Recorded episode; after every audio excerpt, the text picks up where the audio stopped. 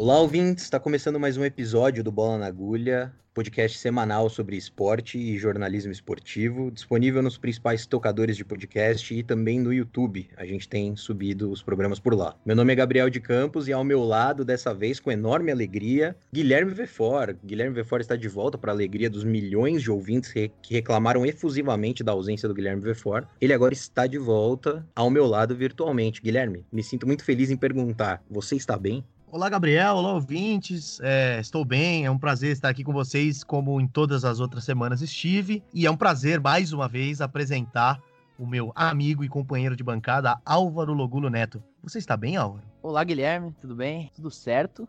Aparentemente você tem alguma questão aí que você não tá querendo é, dividir com seus amigos, que ficaram aqui aflitos com a sua ausência no último programa, mas tudo bem, cada um cuida do seu, na é verdade. Olá pro Gabriel também, pros nossos ouvintes, pra nação, pra patrulha, para os observadores do Bola na Agulha, que podem acompanhar a gente nas redes sociais também, lá no Twitter, no Facebook, no Instagram, tudo com a arroba Bola na Agulha, um A entre o N e o G, você segue a gente por lá, acompanha os nossos conteúdos, depois vem aqui ouvir o nosso programa, que hoje tá muito legal também. É, o, o Álvaro citou uma coisa, é verdade. Guilherme, você não tem nada para contar pra gente, não? Pra audiência? Cara, na verdade não tenho nada não, mas já que você me deu a palavra, eu queria é, falar uma frase aqui pros nossos ouvintes, que eu li no Twitter, arroba chorãofrases, que é, não tenha medo de tentar, tenha medo de não tentar e ver que a vida passou e você não se arriscou como deveria. Enfim, obrigado aí pelo espaço, Gabriel. É, obrigado.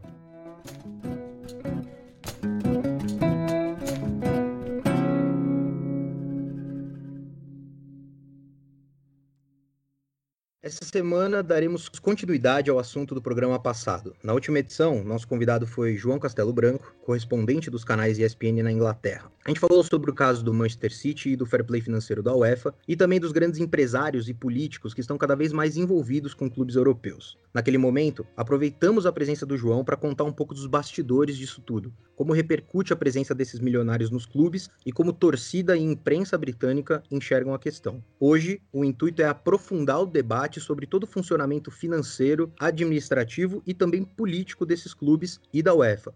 A gente ainda vai aproveitar o nosso convidado de hoje para falar um pouco dos clubes brasileiros e da completa desorganização financeira do, dos clubes no país, salvo algumas exceções. A gente fala disso mais adiante. Para nos ajudar no programa de hoje, a gente recebe César Grafietti, economista, consultor de gestão e finanças do esporte, colunista da Infomoney e também atuou em parceria com o Itaú na formulação do último relatório de análise financeira dos clubes brasileiros. César, muito obrigado pela participação. Tudo certo com você? Obrigado, prazer falar com vocês. Tudo certo, sim. Trabalhando, correndo bastante com essas informações dos clubes e tudo mais. Mas é um prazer falar com vocês, com os ouvintes de, de vocês todos, para a gente poder debater um pouco mais um assunto que é bem interessante, que talvez faça parte do futebol brasileiro em algum momento. E a gente fala do futebol brasileiro mais adiante, mas antes, aproveitando o gancho do, do, do episódio passado, com certeza, no caso do Manchester City, do fair play financeiro, a UEFA é a maior desmoralizada. Não dá para desmoralizar o CAS, que é a corte arbitral do esporte, mas sim a UEFA. E lembrando só para nosso, os nossos ouvintes que o fair play financeiro é um conjunto de regras, a grosso modo, é um conjunto de regras para manter a estabilidade financeira dos clubes, manter os clubes saudáveis financeiramente. Através desse dispositivo,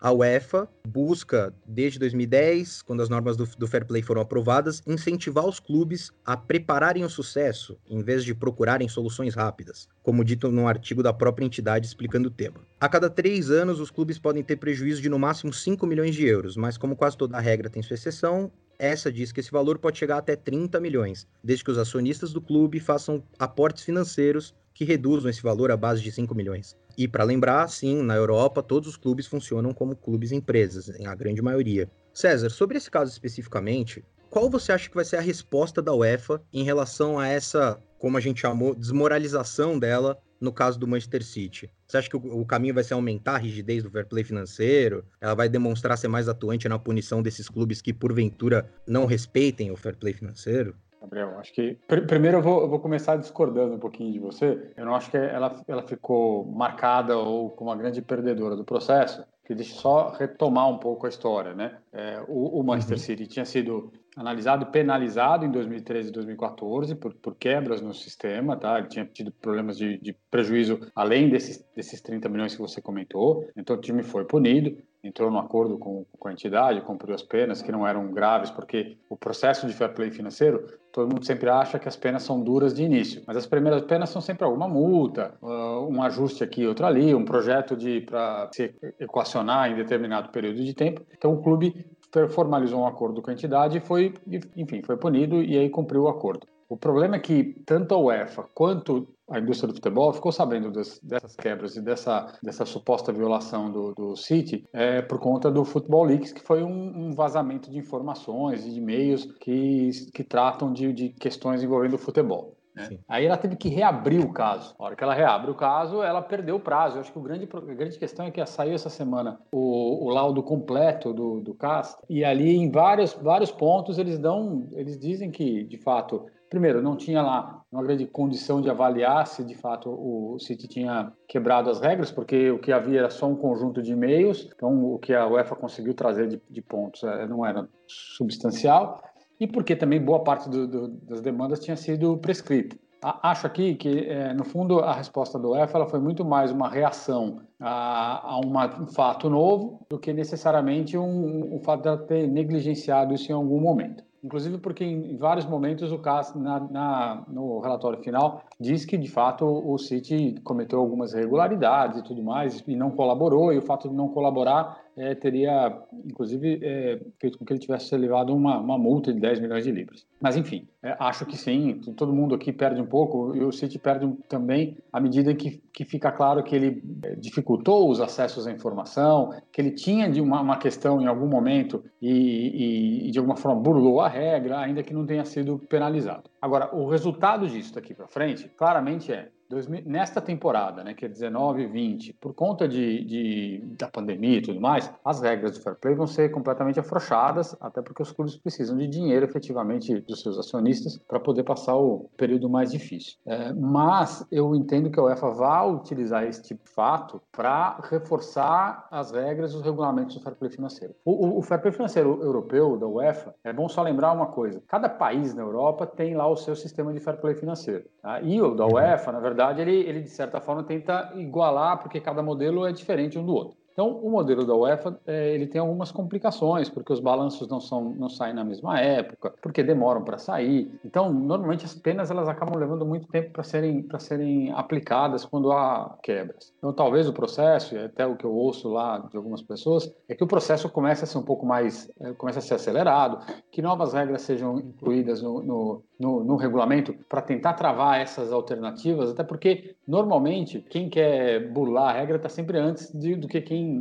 a faz, né? Às vezes você tem que criar regras para novas formas de, de tentar é, burlar as anteriores. Acho que sim, o processo de fair play vai passar por um, alguma mudança, alguma modificação e tende a ser mais duro, até porque, no geral, ele tem um sucesso pelo seu objetivo inicial, que era levar os clubes ao equilíbrio financeiro. Então, eles conseguiram, a maior parte dos clubes, de fato, consegue hoje pagar as contas, não ter dívidas grandes, não ter atraso com o atleta, e isso foi bastante positivo no saldo final. É o Guilherme que está falando aqui, César, depois que a gente publicou o último programa, é, a gente falou desses temas, falou do City, falou de toda essa história do caso e tal, e dos shakes e dos donos de clubes. Surgiram algumas perguntas é, nas nossas redes sociais e tal, algumas coisas que a gente tentou pesquisar e, e, muitas vezes, inclusive, não conseguiu encontrar. Uma delas é uma pergunta bem básica, que na verdade são algumas que eu vou, que eu vou destrinchar aqui. Em primeiro, como funciona a compra de um clube de futebol? Quais os trâmites burocráticos para isso? E, e esses critérios, você falou que os critérios de fair play financeiro variam de um país para outro. Os critérios para compra de clube também variam. E mais uma coisa, que aí pode ter uma relação com o City, né? Muitos donos de clubes, quando eles compram os clubes, eles também estabelecem, é, via empresas, é, contratos de patrocínios com os clubes que eles compram, né? Qual a diferença desses dois tipos de relação, da, é, da compra e, do, e, desses contratos enormes de patrocínio, é, ou de nome de estádio, tudo isso? E, e como essa situação ela se encaixa no caso do Manchester City, esse conflito entre patrocinador e dono? Tá, vamos lá. Muitas perguntas, acho que são, são bem interessantes, assim, para a gente poder tratar aqui. Vamos tentar ir com calma e falar sobre todas elas. Primeiro, as compras, elas são é, regidas dentro é, de cada país. Então, cada país tem uma regra. Tá? E, e, as regras são regidas muito. Tem, tem dois, dois instrumentos, né? dois veículos que, que gerem essas regras. Primeiro, as regras gerais de constituição de empresa em qualquer, de qualquer país. Por exemplo, as regras inglesas elas são muito permissivas para dinheiro que vem de fora. Tem muito pouco, o que a gente chama de know your client, é, muito pouca análise sobre de onde vem o dinheiro. E também as regras das, das ligas. Né? As ligas também fazem avaliações sobre a capacidade do, do, do novo comprador, sobre a origem do dinheiro, enfim, sobre uma série de, de, de aspectos. Então, é, só para vocês terem uma ideia, no ano passado, 2018, a UEFA até divulgou isso outro dia, é, em 18 países houve é, enrijecimento das regras, né? especialmente Itália e Alemanha, acho que dos, dos, das grandes ligas, aumentaram a quantidade de regras e, e, obrigações que os novos donos de clubes têm que, que mostrar, têm que cumprir para poder a, aprovar uma compra. Então, a compra não é simplesmente ir lá, eu quero comprar o clube A, o clube B, e resolve entre as partes e pronto. Não, tem toda uma regra em relação a isso.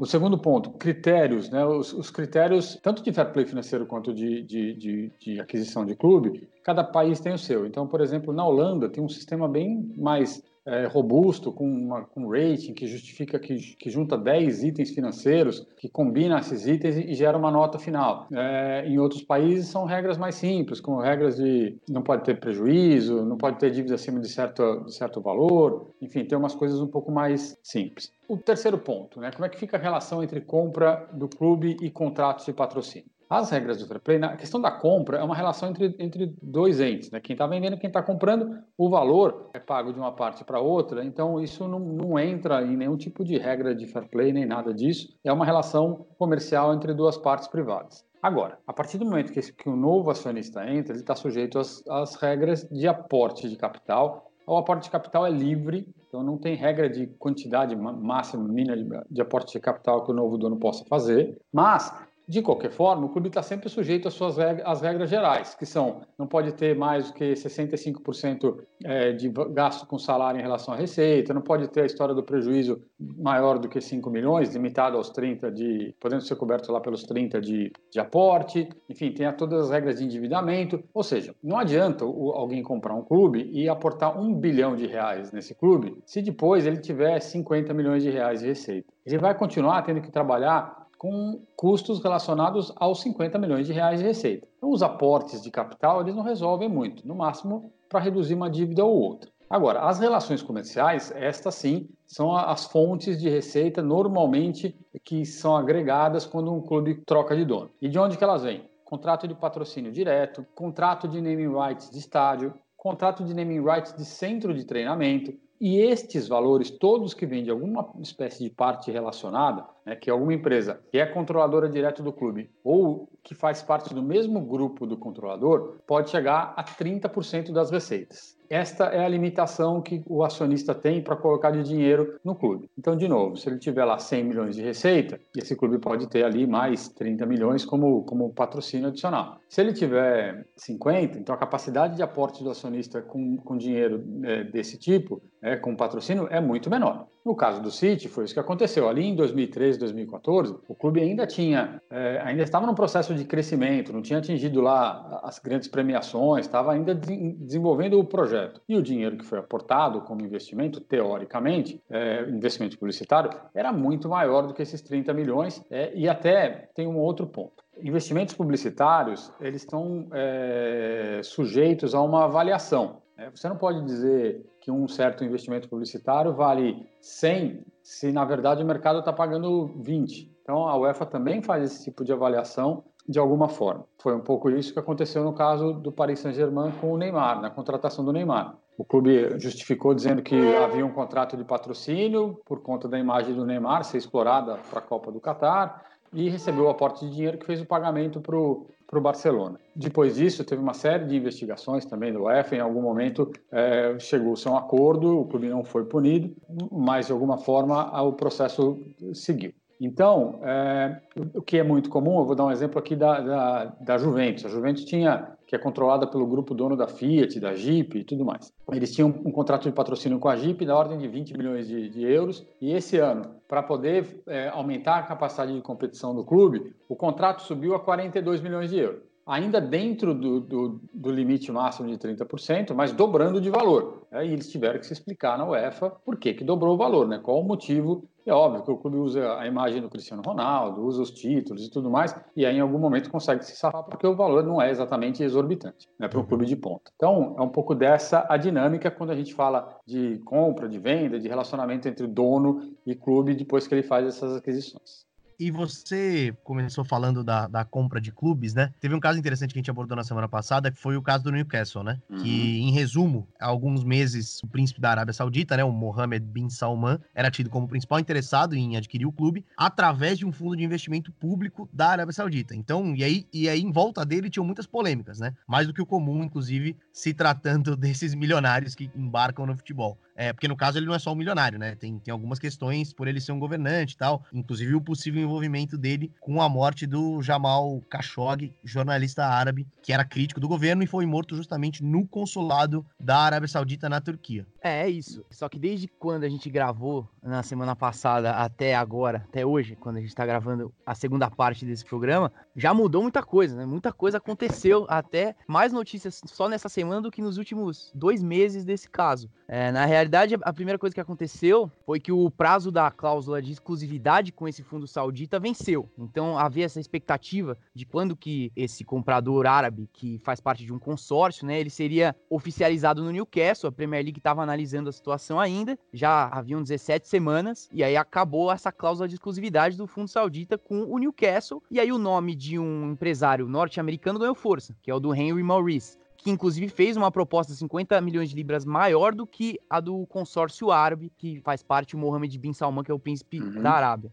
Teve uma outra questão que, além dessa, dessa polêmica do, dos crimes que, e o possível envolvimento do príncipe, também tem uma questão polêmica da, de pirataria envolvendo a Arábia Saudita e a Premier League. Né? Na verdade, é um esquema que foi denunciado pela Organização Mundial do Comércio de que as transmissões da Premier League estavam sendo pirateadas na Arábia Saudita. E ontem ainda o consórcio árabe alegou de que essa decisão da, da OMC, que é a Organização Mundial do Comércio, junto com a Premier League, de culpar a Arábia por pirataria, constituía, na verdade, um grave erro né, de lei e interpretação legal que precisava ser corrigido, e eles apelaram, enviaram uma carta rejeitando essas conclusões. Isso era uma notícia até então de ontem. O The Guardian até apontou para o risco desse apelo, né? Que acreditava que essa, esse pedido não ia ser rapidamente atendido, né? De rever essa decisão. Só que hoje chegou a notícia de que o consórcio árabe se retirou da disputa pelo Newcastle, alegando que demorou muito todo esse processo, que foi, demorou demais e, e não havia como ter garantias para a temporada que vem. Resumindo, dito tudo isso, eu queria perguntar para o César, primeiro, como que ele entende a questão dessa manobra que o, que o Fundo Saudita tentou ao questionar a decisão da Organização Mundial do, do Comércio, a princípio, né? Se havia algum embasamento para se questionar essa conduta e de que forma que ele entendeu que foi levada essa, essa negociação toda por parte da Premier League, né? Essas 17 semanas em que tudo isso se transcorreu. De que forma que você vê como essa, essa questão foi levada pela Premier League?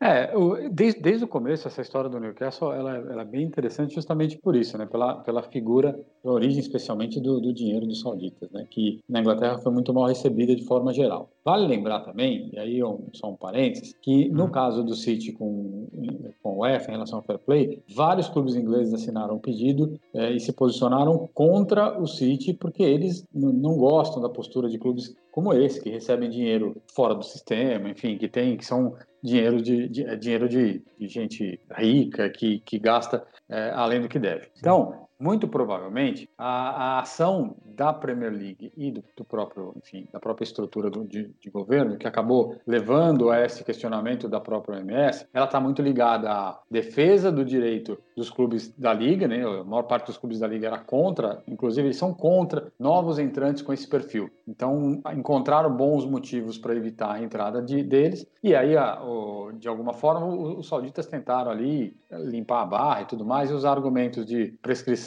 do, do prazo para não pra vencer o prazo de exclusividade, eu não vou fazer mais, demorou muito, e porque sabia que a coisa não ia evoluir. Uhum. Então, este, é, essa estrutura é um pouco do que eu falei agora há pouco. Quando a liga atua mais fortemente, ela é capaz de evitar essas entradas de dinheiro fora do, do, do, padrão usual. Porque compra e venda de clube sempre vai existir. Mas se ela for feita de uma maneira organizada, entre partes que, que são do ramo, entre partes que entendem que a, o, o, o, futebol é um negócio, um desenvolvimento, não um lugar para você aportar dinheiro sem fim para fins políticos, para fins de marketing de uma nação, por exemplo. Uhum. Quando, ele, quando, quando a, a, liga consegue bloquear esse tipo de coisa, ela está sendo muito feliz. Ao mesmo tempo, a gente não pode ignorar que quando ela faz isso, ela protege ali os seus afiliados né, de, de serem atacados por algum um novo entrante, alguma coisa nesse sentido. Acho que é, faz parte do jogo político e, e, desde o começo foi uma negociação complicada. Acho que ela acabou em bons termos, porque seria um, um grande desafio lidar com esses novos acionistas dentro da Premier League. Você não acha que essa decisão da Premier League abriria um precedente, justamente disso que você falou, para que a Premier League é, tornasse mais rígido esse controle de quem ia, de quem entra ou não na Premier League, na liga, porque a recusa do príncipe saudita gerou uma repercussão muito negativa entre torcedores do Newcastle, é, apontando o dedo, falando, é, mas por que, que o Manchester City pode ter um membro da família real do Emirados Árabes comandando o clube e a gente não pode? Quer dizer, o caso dos sauditas é realmente uma exceção ou essa, essa proibição da Premier League abriria outros precedentes? É, eu, eu, imagino que seja parte, inclusive, do processo de, de reforçar as regras para evitar esse dinheiro fora do sistema. Uhum. É, vamos lembrar também que a gente está falando do, do City, mas tem o Chelsea lá atrás, e o Abramovich pôs um caminhão Sim. de dinheiro, enfim, não é, é, é, bilionário de outro lugar só do mundo. Uhum. Então, não, e tem imagino... vários outros casos em times menores, que menores, não têm tanto sucesso esportivo, mas estão sendo geridas da mesma forma. Exatamente. Sei lá, o, o, o Wolverhampton tem, que acho que é do Fosun, que é um grupo chinês,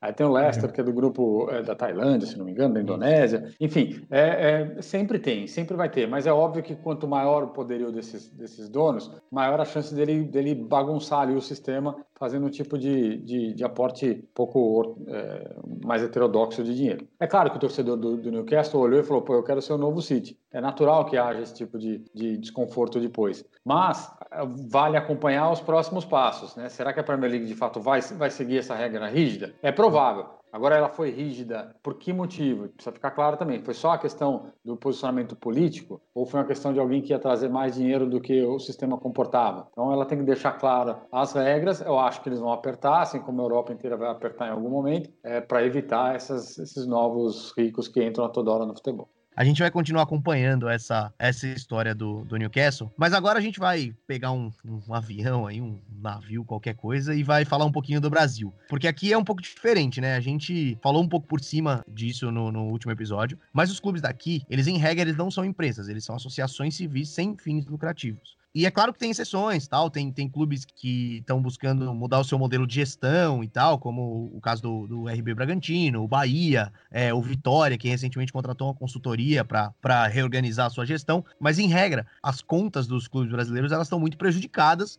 em parte também por, pelo tipo de gestão que é feita. Para abrir um pouco esse debate do, da questão de clube-empresa é, versus associação e tudo isso, a gente tem aqui um trecho de uma entrevista do deputado Pedro Paulo, que atualmente é o, o responsável pelo projeto de lei de clube-empresa. É uma entrevista que ele deu no Fox Sports, é, no qual ele diz o seguinte.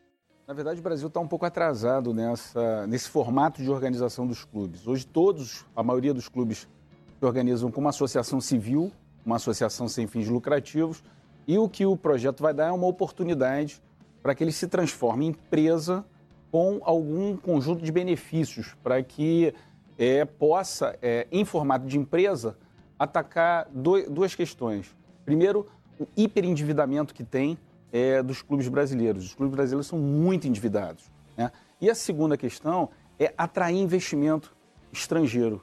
E no formato de associação civil, de instituição sem fins lucrativos, o investidor não bota recursos e isso é algo que o projeto prevê para poder é, explorar o potencial que o futebol tem é, para gerar recursos, para poder trazer mais atletas é, de ponta e explorar também o, o potencial econômico que tem o futebol brasileiro.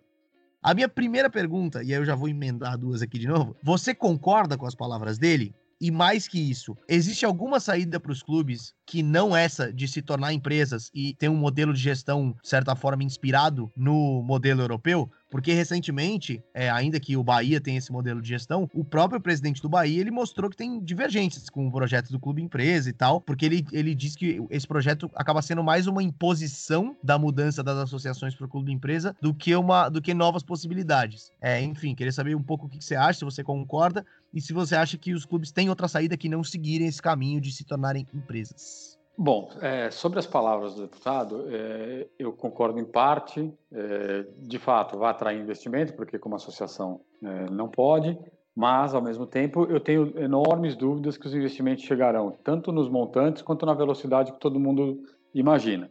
Vai demorar para aparecer gente aqui disposta a colocar dinheiro em clube de futebol. Primeiro porque não vai aparecer nenhum bilionário russo ou árabe e tudo mais para colocar um bilhão de reais e pagar, sair pagando dívida de todo mundo. Não dá retorno. É, e esse é um ponto, né? É, diferente da Europa, é, antes de entrar no projeto de clube empresa especificamente, na Europa, por que, que você compra um clube?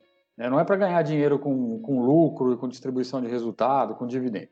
Você compra um clube porque você pega ele com uma condição X, né, de receitas, de posição na tabela, faz alguns investimentos, muda a estrutura, melhora a gestão e leva esse clube para um outro patamar de, de, de, de, receitas, enfim, de valor. E aí vai vir algum outro interessado, né, numa marca forte e tudo mais, compra e neste negócio de compra e venda que você ganha dinheiro.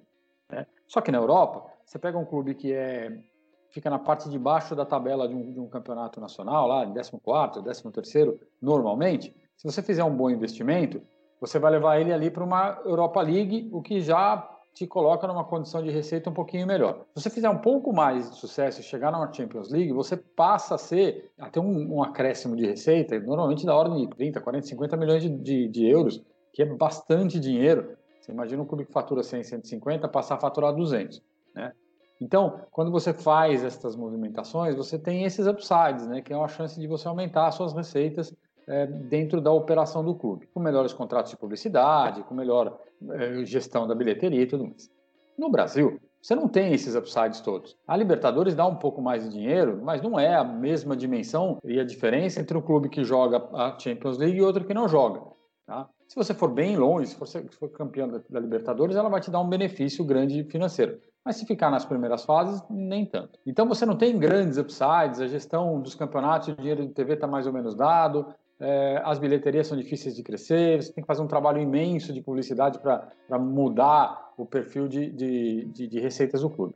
Tá? Então, não tem um grande upside, então ninguém vai chegar aqui com muito dinheiro. Quem chegar, vai chegar depois de o um clube saneado. E aí é que eu discordo um pouco do deputado, porque dívida não é causa, ela é efeito da má gestão. Né? Então, os clubes não, não, estão ruins por causa das dívidas. Eles têm muitas dívidas porque estavam mal geridos. E isso, essa má gestão acabou levando ao incremento das dívidas.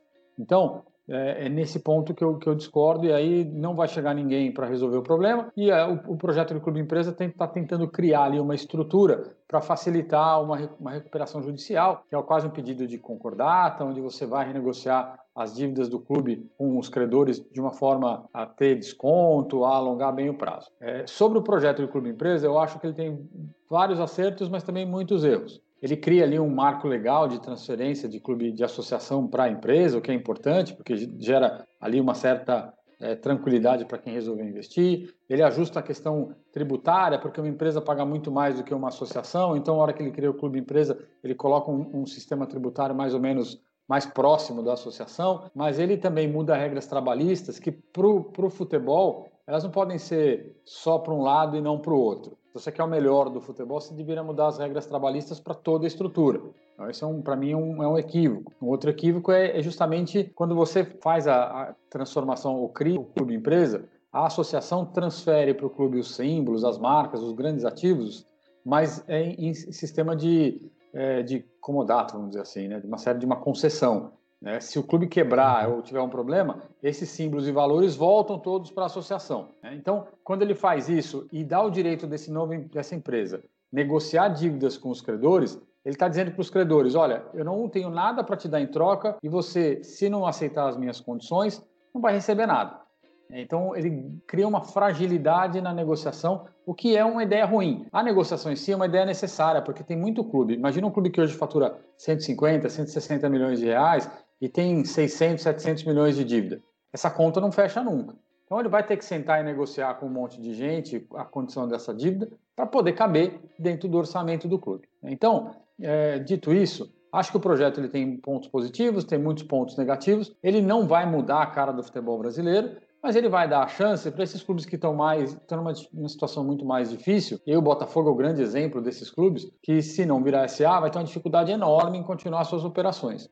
Então, ele vai ser uma válvula de escape neste primeiro momento para os clubes mais mais desesperados. Talvez com, com o aperfeiçoamento das regras e com o entendimento melhor delas, ele passa a ser de fato uma alternativa e não pode ser uma obrigatoriedade nenhuma. Ele tem que dar a chance para quem quiser se transformar em empresa de um modelo eficiente e não impor uhum. nada, porque a associação também pode ser eficiente, como mostra o Flamengo, Grêmio, o próprio Bahia, o Palmeiras. A nossa próxima pergunta era justamente nesse sentido, porque o que você estava falando, para a gente pelo menos pareceu muito claro na hora que a gente estava fazendo a apuração toda para o programa. Tudo bem, pode virar clube empresa tal, mas entre outras razões, o futebol jogado aqui é uma merda. Então achar também que os caras vão vir e vão fazer disso um puta produto também é um pouco ilusório, né? Tem só uma questão que, assim, tem, tem dois pontos, né? O, o, o, investidor ele pode chegar no Brasil porque ele olha o mercado de formação de atletas e fala, eu vou ganhar uhum. dinheiro vendendo atleta. Então, Sim. é isso. Ele não vai formar um time campeão, ele quer formar um time para revelar atleta e vender.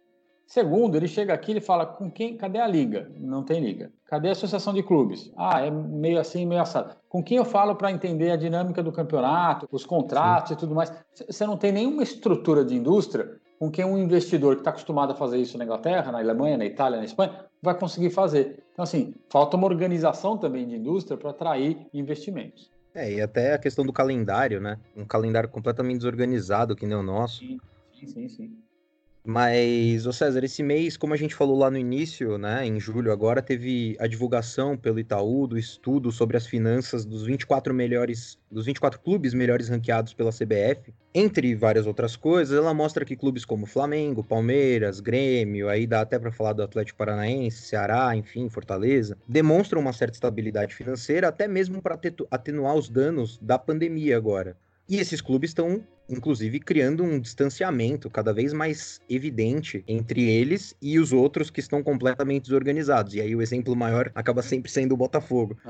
Mas esses exemplos de clubes que dão certo, que estão dando certo, eles não são, de certa forma, exemplares de que dá para manter uma associação sem fins lucrativos, com saúde financeira, com estabilidade financeira, sem precisar virar uma empresa de fato? Sem dúvida, sem dúvida. A, a, a palavra aqui é gestão. Não importa se você é uma associação, se você é uma empresa, mas se tiver gestão, você consegue executar os seus planejamentos estratégicos, um planejamento de longo prazo, né, com políticas, com governanças, com, com, com uma estrutura de empresa. Você não precisa ser empresa, mas se você tiver uma estrutura de empresa, você vai conseguir sucesso. O Flamengo conseguiu implementar. O Palmeiras melhorou demais, implementou desde a época do Paulo Nobre uma, uma reestruturação importante. O Grêmio é a mesma coisa. E todos esses clubes mais regionalizados, né? Fortaleza, Ceará, Bahia, Goiás, também conseguiram. Né? Ou seja, você não precisa ser empresa. É óbvio que ser empresa traz outros benefícios, que é o benefício especialmente de você conseguir captar dinheiro é que a associação não uhum. consegue, ela tem que viver ali das suas próprias, das suas próprias economias, da sua própria gestão, geração de resultado. É, mas não significa que ser empresa vai garantir isso, até porque tem muito clube empresa é, quebrado, muito clube empresa que, que sofre má gestão, uhum. muito clube empresa que o, o, dono simplesmente abandona e fala, ah, esse ano eu não quero colocar dinheiro para ciência, o problema é meu. Né, no Valência foi assim recentemente, né? A, a, uhum. filha do dono falou: aqui quem manda sou eu e o torcedor vai reclamar em outro lugar. Então uhum. tem, tem, isso, né? Eu acho que tem, tem que tomar um pouco de cuidado de achar que o clube empresa vai ser a solução. A solução é montar um sistema de gestão eficiente é, e aí você vai se, se, se ajustar à realidade financeira que esse sistema eficiente trouxer. Tem um exemplo recente aqui no Brasil que nos dá a possibilidade de entender um pouco melhor como que funciona em um outro país, que é a Alemanha. No caso que eu tô falando é do RB Bragantino, que é um clube brasileiro que tá caminhando para se tornar uma empresa, né? É um projeto recente e que fez muito barulho com os torcedores daqui, justamente por ser diferente, por assim que a, que a Red Bull, que já tinha o time aqui em São Paulo, anunciou que ia comprar o Bragantino para expandir esse negócio, isso causou muito desse debate. Eu acho legal a gente falar do Red Bull Bragantino para poder explicar um pouco melhor que foi um assunto até que surgiu na nossa primeira parte, falando com o João Castelo Branco, sobre como é na Alemanha, né? A questão da, das associações na Alemanha, elas terem que, que comandar pelo menos 50% dos times, né? E eles não podem ficar totalmente para a empresa. Mas é, eu acho legal que você explique, primeiro, como que, como que é esse funcionamento na Alemanha, né? De, de, dessa, dessa ferramenta. E o RB Leipzig, da Alemanha, ele se tornou um time odiado, né, no país, por esse perfil, né? As pessoas odeiam, falam que não tem escudo, que o escudo é, faz propaganda gratuita da Red Bull. É um, é um sentimento até maior do que o que teve aqui no Brasil de, de repulsa ao time, né? E aí, como que são? Qual que é a diferença das abordagens em, entre o que a Red Bull faz na Alemanha, com o Leipzig, e do que ela tá fazendo aqui com o Bragantino? E tem também o time na Áustria, tem o time na Alemanha, na, nos Estados Unidos, enfim. Ela já investe no futebol há mais de uma década, né? Tá, só para antes do César, só rapidinho, uma coisa que a gente não falou, mas já existem hoje clubes registrados como clube empresa no Brasil, né? Mesmo que ainda não tenha o projeto de lei concretizado, existem clubes já registrados, pelo menos, como clubes empresa, mais de 80 clubes. É isso. Tem, tem, por exemplo, o Resende no Rio de Janeiro, o Tubarão em Santa Catarina. São clubes uhum. menores, é, mas, enfim, são clubes empresas, sim. A Ferroviária de Araraquara também é, hum. é, é clube empresa, enfim. Uhum. Vamos lá. É, clube, na Alemanha, a história dos 50 mais um, no, em algum, algum momento não tão distante, a, a Alemanha autorizou a entrada de capital, além das associações, eram todas associações de alguma forma, e aí a, autorizou a, a entrada de novos acionistas, mas desde que os clubes tivessem é, a história do 50 mais um, que é a associação original tem que ter 50% das, das ações mais uma ação para garantir o controle. Então, os acionistas eles entram praticamente como investidores. Tá? Hum. É, ela abriu algumas exceções. O Wolfsburg, que era um, o clube é, da Volkswagen, o Bayer, né? Leverkusen. O Bayer Leverkusen, que era da, da, da Bayer, e o Hoffenheim, que também era de uma empresa, eu vou esquecer o nome, acho que da, de uma empresa de tecnologia, que tinha um dono, e aí ela abriu exceção para esses três clubes, é, da SAP, é o dono da SAP. Uhum. Ela abriu exceção para esses três clubes, porque eram clubes historicamente das empresas e tudo mais, então, ok. É, esse é um sistema que, que ele, em tese, deveria funcionar para garantir a manutenção das, das, associações como donos e trazer dinheiro. Agora tem um, tem um certo desnível. Você pega o Borussia Dortmund, tem lá todas as pessoas físicas acionistas com ação em bolsa é, e alguns acionistas menores.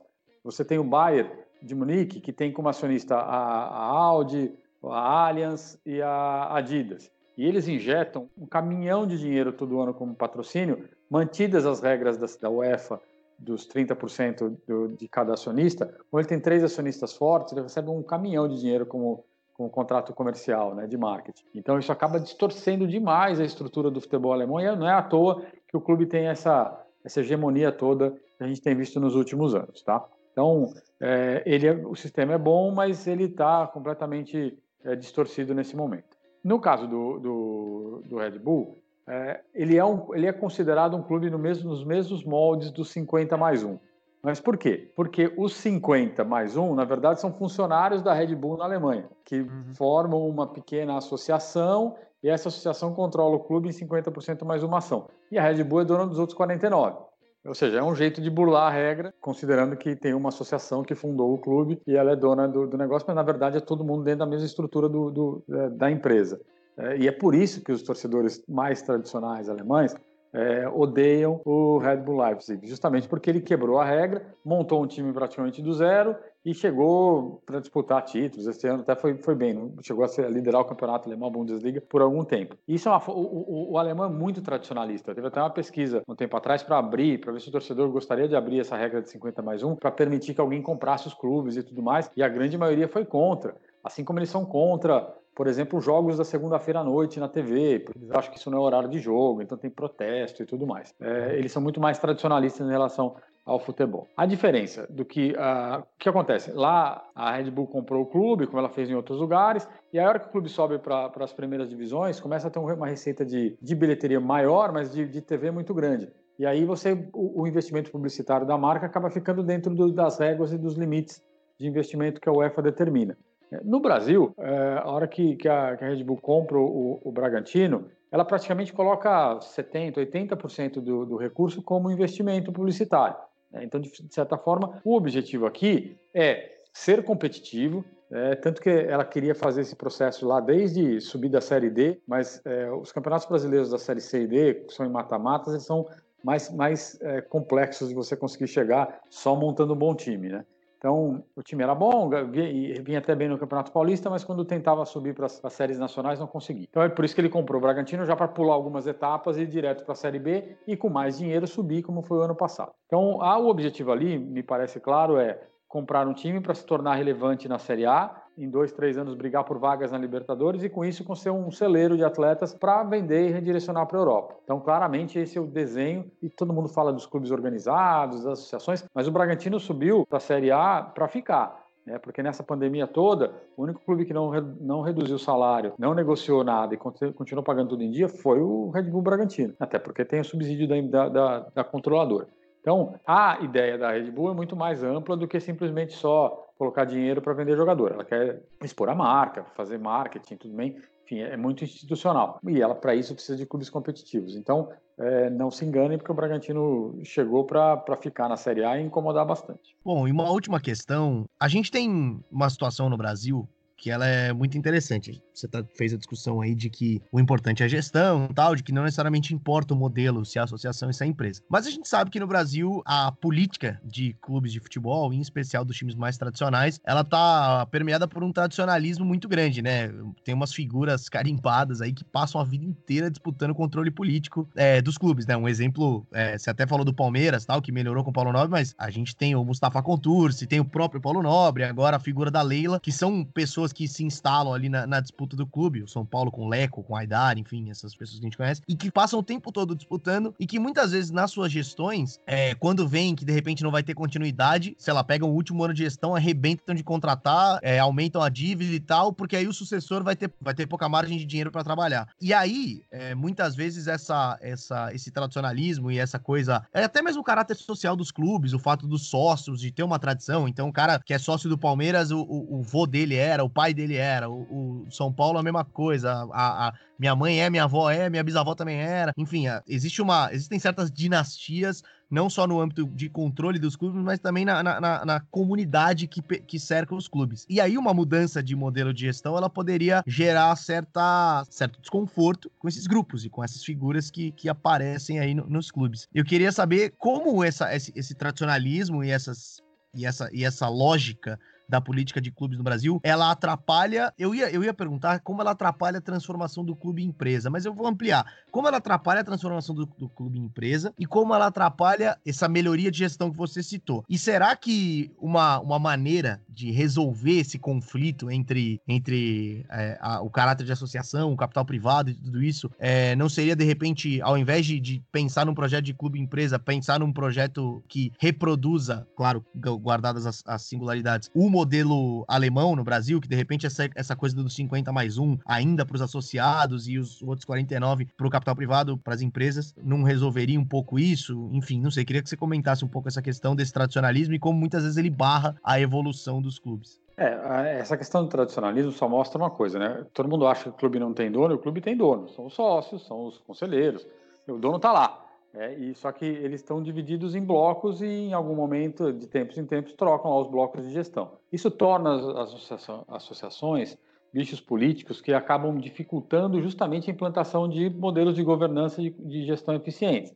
Você devia pegar um clube, e é, é, o que acontece, não vamos fugir muito da prefeitura de cada cidade, do governo do estado, da presidência. Você, vez, você não consegue criar um plano estratégico que numa empresa você faz plano de 5, plano de 10, plano de 15 anos, num clube onde você, de cada dois, três ou quatro, você troca de controle, porque, é, enfim, mudou a eleição, não ganhou, a chapa de oposição leva, e você começa tudo de novo. Com um problema, como você citou. No meio do caminho, o, o primeiro ano, o, o, dirigente tenta entender o que aconteceu na gestão anterior, no segundo, ele tenta fazer do jeito certo, no terceiro, antes de ir embora porque tem eleição, ele vai e arrisca tudo. E aí, enfim, é, é, é, é o modelo. É, a gente pode gostar ou não, mas é o modelo. Tá, é o mais eficiente? Certamente não. Certamente ideal você criar um plano estratégico com todos os conselheiros e que o presidente seja capaz só de conduzir ali dentro das diretrizes definidas em política e governança.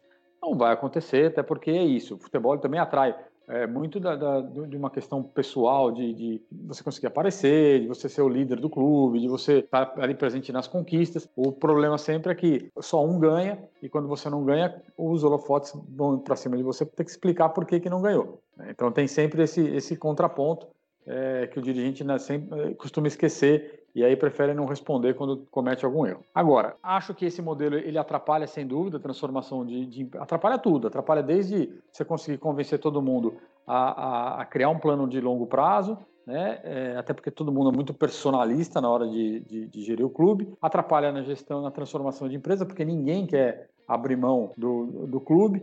E aí tem uma questão, só abrindo um parênteses, se alguém quiser comprar o clube, transformar a associação em empresa, e converter o, direito ali, a, a, o título do clube em ação, não pode, porque por lei você não pode criar valor em cima de uma associação é, sem fins lucrativos. Então, a única uma alternativa que poderia existir, se fosse possível, era isso: transforma a, associação em empresa, vira a ação na mão do, do acionista, do, do, sócio acionista, ele vai vender para quem ele quiser. Esse seria um caminho, e com dinheiro talvez você conseguisse destravar alguns processos. Mas, enfim, vai atrapalhar, e atrapalha sempre, é por isso que isso começa sempre dos clubes menores né, alguns casos que nós citamos há pouco, ou dos clubes em extrema dificuldade, como é o caso do Botafogo. Porque aí talvez seja a última alternativa que ele tem para conseguir se recuperar essa entregue pra, na, na, mão de um investidor, de alguém que venha para recuperar o, o, clube. Sobre o 50 mais 1, é, a minha única questão em relação a esse sistema é que, dado o, o caráter da associação, quantos investidores estariam dispostos a, a se associar a um clube é, que tem uma associação política, que a cada três, quatro anos vai mudar a gestão. Na Alemanha é assim, mas os modelos são modelos muito bem fechados, com muita governança. Então, o presidente atual da associação do Bayern de Munique, por exemplo, é ex-manager da Adidas, que é patrocinadora do clube. Então, é, os modelos do 50 mais 1, eles são muito robustos dentro das associações e garantem que não vai ter nenhum grande, nenhuma grande alteração na forma de pensar do clube, justamente porque a associação é também um controlador, ela dá ali algumas diretrizes, mas esse clube empresa, que é 50 mais 1 da associação e 49 ali dos outros acionistas, tem as suas regras, tem a sua governança, tem o seu conselho de administração, e não é a associação que vai, vai meter o bedelho ali no dia a dia. A própria regra da, da, do clube empresa vai fazer com que ele seja gerido. Então, acho muito difícil no modelo brasileiro, os clubes abrirem mão de poder, né, de, de poder de é, gerir a, o futebol e compartilhar isso com alguém, e difícil de acionistas entrarem para dividir o poder sem tanta força com associações que já deixaram claro qual é o papel e o perfil de gestão. Muito bem. César, a gente agradece demais a sua presença aqui, você foi super didático e eu tenho certeza que todas as dúvidas que os milhões de ouvintes que a gente tem serão sanadas com as suas explicações. Ah, eu que agradeço, Gabriel, Álvaro, Guilherme, foi um prazer falar com vocês, foi bem bacana a conversa e eu estou sempre à disposição, precisando de mim é só chamar. Ótimo. É, onde que as pessoas podem te acompanhar, só para finalizar? É, no, no Twitter, César Grafietti, arroba César Grafietti, é, esse é o meu canal de contato, assim, as outras redes sociais são pessoais, familiares. E, e você também escreve, né? Tem Isso, eu tenho a minha coluna na Infomoney, coluna mensal na Infomoney. Boa, show. Obrigado, viu, César? Valeu, hein? Valeu, grande abraço.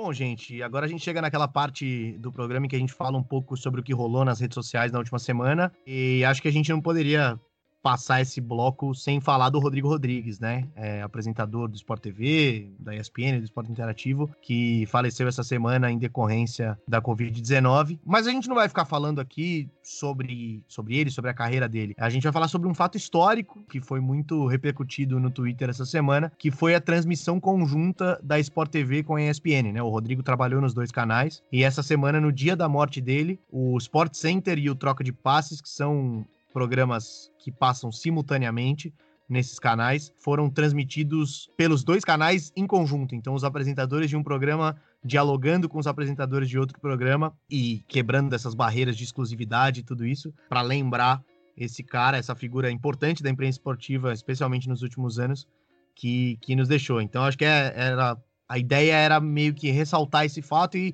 e como foi interessante as emissoras terem se desarmado dessa rivalidade, dessa concorrência que às vezes é tão é tão restritiva e tão cruel para um momento desse, assim. Teve essa, esse caso, mas teve é, jornalistas de, de, de, um canal participando de programa do outro, enfim. Uma grande comoção e acabou sendo muito legal, acabou sendo uma experiência interessante da imprensa esportiva brasileira. Se ela vai se repetir, se ela vai gerar frutos, não sabemos. Inclusive, se eu pudesse palpitar, diria que não. Mas a ah. gente achou interessante trazer para esse programa. É isso, né, Guilherme? E mas tem uma coisa interessante também dessa nossa edição é, de hoje, a parte 2 do Magnatas da Bola, que conseguiu ter a sua presença, né? Graças a Deus, você voltou para nos abrilhantar nessa segunda parte. Foi uma edição diferente porque as notícias elas pipocaram muito próximas do, da data de gravação que a gente tá aqui gravando na quinta-feira, dia 30, e as coisas surgiram muito em cima da hora, inclusive uma outra notícia que a gente fez questão de, de incluir nesse bloco, que acabou de pipocar bastante no Twitter, que é a compra dos direitos do campeonato francês, a Ligue 1, pela Netflix.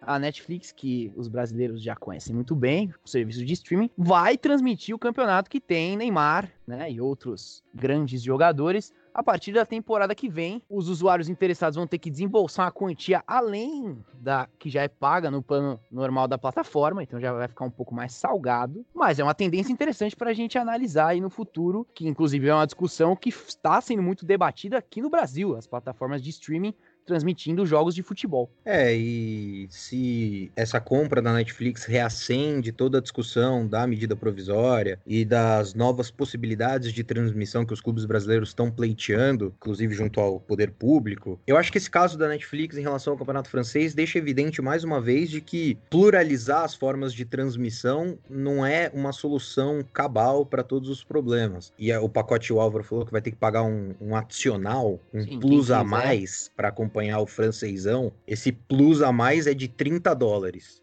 pelo Isso. pacote da Ligue 1. É impensável você achar que algum torcedor brasileiro ou que algum torcedor que não aquele mais privilegiado pagaria não precisa ser, não precisa ser 30 dólares, mas que sejam 100 reais pelo pacote de jogos do clube dele na Netflix. Os streamings, assim como os sites, os YouTubes, particulares dos clubes e qualquer outra forma de transmitir os jogos, eles são possibilidades, eles pluralizam as possibilidades dos clubes. Mas diante disso, os clubes têm que gerar conteúdo, as ligas têm que gerar conteúdo específico para cada um desses, desses universos.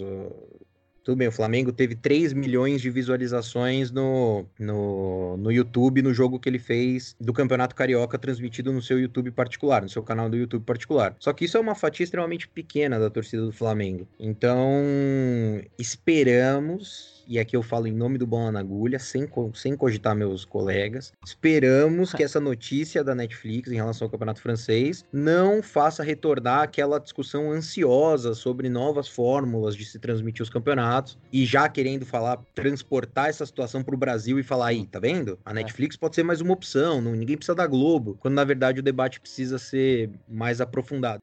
Mas sobre a MP a gente vai falar mais adiante, quem sabe, em outro episódio. Como a gente já falou também no episódio 6, né? Essa temporada. A gente. Como, como nós falamos no episódio 6, muito bem lembrado pelo Álvaro.